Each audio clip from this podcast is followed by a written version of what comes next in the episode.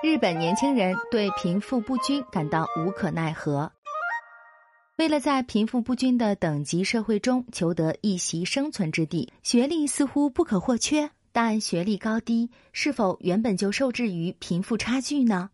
想必现在的很多八零后、九零后都看过当年风靡一时的连续剧《流星花园》吧？这部改编自日本漫画《花样男子》的偶像剧。讲述了一名叫做山菜的贫穷少女进入一所超级贵族学校之后，与校内四个豪门少爷之间发生的各种摩擦及彼此相互成长的故事。在这部影视剧中，家境贫困、衣着简朴、需要每天去打工赚取生活费的山菜，在那所富家子弟云集的学校里，无论是在社会阶层方面，还是家庭经济方面，都与周围人相差甚远，显得特别格格不入。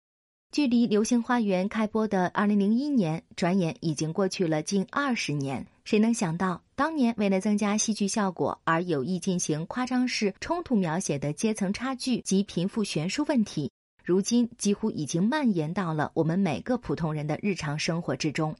有报道称，全球各种阶层差距正在不断扩大。日本财团最新实施的十八岁意识调查显示，现实中有七成人对此深有感受，而且有百分之五十七点六的人在日常生活中感觉到贫富不均。关于在日常生活中感受到阶层差距、贫富不均的理由，许多人提及自己身边不公平的事例，比如我拼命打工，无暇去玩，但有些人却能每天玩着过日子。日本法律规定，在一定的限制条件下。年满十五周岁，也就是在进入高中之后，大家可以出去打零工赚点零花钱。然而，对于经济条件相对富裕的家庭来说，高中三年是为了考取一个好大学的重要阶段，一切以学业为重，哪能为了一点小钱而浪费时间呢？但对于生活条件相对贫困的学生来说，高中阶段不仅是为考取大学而努力学习的三年。同时，也是为了筹集大学学费而拼命打工赚钱的三年。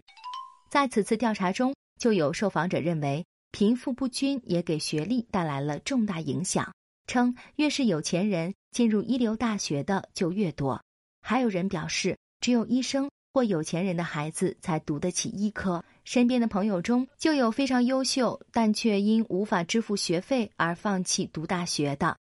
如果你在日本读书生活，便很有可能会遇到一些明明成绩够好，完全可以进入早稻田、庆应等日本顶级私立大学的学生，却因为家庭经济原因无法承担私立大学昂贵的学费，从而只能将选择范围限定在学费相对便宜的国立或公立大学。当然，并不是说私立大学的教学质量和教授水平就一定比其他大学的好，毕竟日本最好的大学。东京大学就是一所国立大学，但是的确有许多人想要学习的专业或想要师从的教授就在某所私立大学。可惜由于经济问题，这些学生不得不与自己的梦想学校失之交臂。与此同时，一些有钱人家的孩子却因为从小进入某私立大学的附属小学，然后通过家长不断砸钱。再利用学校内部推荐甚至免试的优惠制度，一路直升到同一个系统的私立大学。这种由于阶层差距和贫富悬殊原因造成学历不公的问题，对于那些想要考取医学院或医科大学的学生来说，就显得更为严峻。二零一八年，日本社会爆出了一个考试造假的惊天内幕。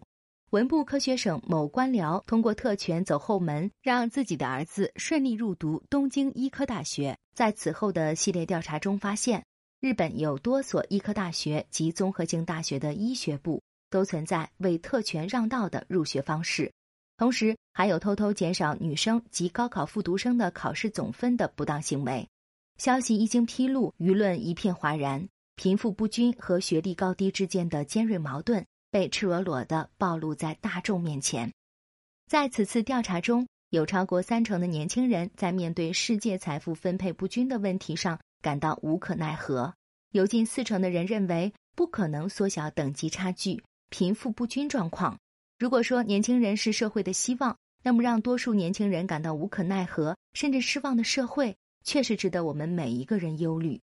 早在两千多年前，孔子就说过。对于国家而言，重要的是不患寡而患不均，不患贫而患不安。所以说，如果对此不能采取及时的补救措施，那么说不定就会影响到未来日本社会的稳定和发展。